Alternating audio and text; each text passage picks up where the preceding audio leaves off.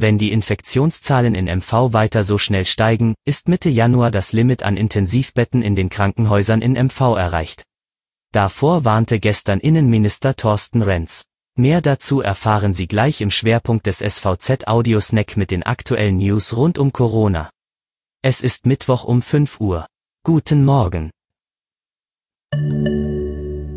Zunächst, was sonst noch wichtig ist.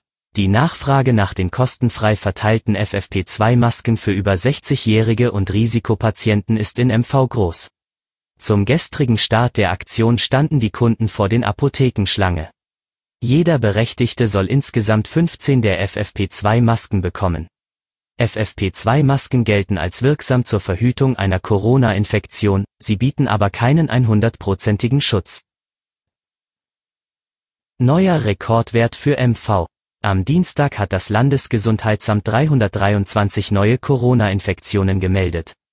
Die 7-Tage-Inzidenz für ganz Mecklenburg-Vorpommern liegt nun bei 95,1. In MV hat es über Monate hinweg vergleichsweise wenige Corona-Infektionen gegeben. Seit Anfang Oktober steigen aber auch im Nordosten die Zahlen deutlich an.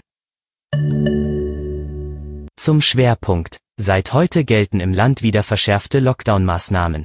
Ministerpräsidentin Manuela Schwesig und Innenminister Thorsten Renz forderten die Bevölkerung gestern noch einmal eindringlich auf, sich an die Regeln zu halten. Der überwiegende Teil der Infektionen kommt aus dem familiären Bereich, sagte Schwesig. Renz warnte, wenn die Infektionszahlen in MV weiter so schnell steigen, ist Mitte Januar das Limit an Intensivbetten in den Krankenhäusern in MV erreicht. Bis zum und nach dem Fest sowie über Silvester seien nur Treffen mit fünf Personen aus zwei Haushalten erlaubt. Vom 24. bis 26. Dezember sind Treffen in Kernfamilien in einem Hausstand mit maximal vier zusätzlichen Personen, Kinder nicht gerechnet, möglich.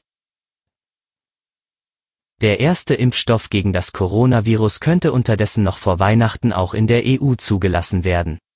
Die Europäische Arzneimittelbehörde EMA kündigte gestern in Amsterdam an, sie wolle am 21. Dezember ihr Gutachten über den Impfstoff des Mainzer Unternehmens BioNTech und seines US-Partners Pfizer vorlegen.